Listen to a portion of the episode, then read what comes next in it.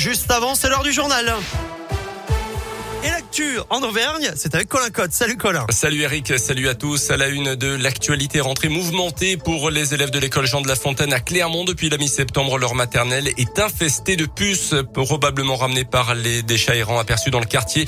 Une nouvelle intervention pour désinfecter les bâtiments et la cour de récré était prévue hier, mais plusieurs opérations ont déjà été effectuées sans succès jusque-là.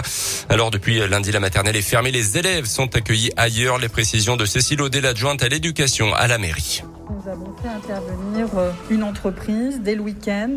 On l'a fait réintervenir euh, le mardi suivant. Cela ne suffisait pas, donc le, week-end suivant, nous avons euh, mis des fumigènes dans l'école avec une entreprise spécialisée, bien évidemment. Il y a une partie des élèves les plus grands qui sont accueillis à l'école élémentaire Jean de la Fontaine et les plus petits sont accueillis à l'espace Mercure, qui est en fait une ancienne école maternelle. Nous avons mis en place du matériel scolaire, des petites tables, des petites chaises. Les enseignants ont commandé du matériel pédagogique qu'on a livré et on continuera d'en livrer si nécessaire. Bora? Des pièges ont été mis en place pour pouvoir traiter les chats errants. La mairie demande aux habitants du quartier de ne pas les nourrir. Hier, un arrêté municipal a été pris pour fermer l'école au moins jusqu'au 8 octobre.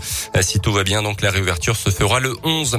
Dans l'actu, cette fois, c'est officiel. Les décrets d'application en faveur de la PMA pour toutes ont été signés ce matin, annoncé le ministre Olivier euh, Véran.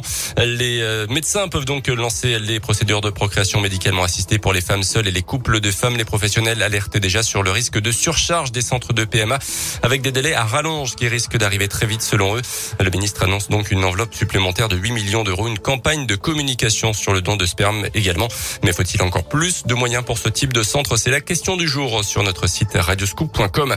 Un hommage national à Maxime Blasco cet après-midi aux Invalides à Paris. Le militaire de 34 ans du bataillon de chasseurs alpins de Vars en Isère a été tué au Mali la semaine dernière. Les insignes de chevalier de la Légion d'honneur lui seront remis à titre posthume.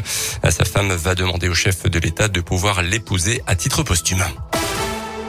Dans l'actu sportive 2-0 pour le Paris Saint-Germain face à Manchester City hier soir en foot, deuxième journée de Ligue des Champions. Ce soir, Lille se déplace à Salzbourg avant la Ligue Europa demain pour Lyon, Monaco et Marseille.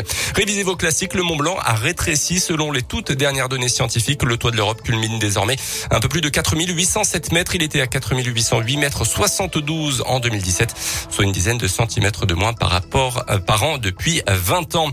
Et puis un groupe meeting au Zénith d'Auvergne en 2022.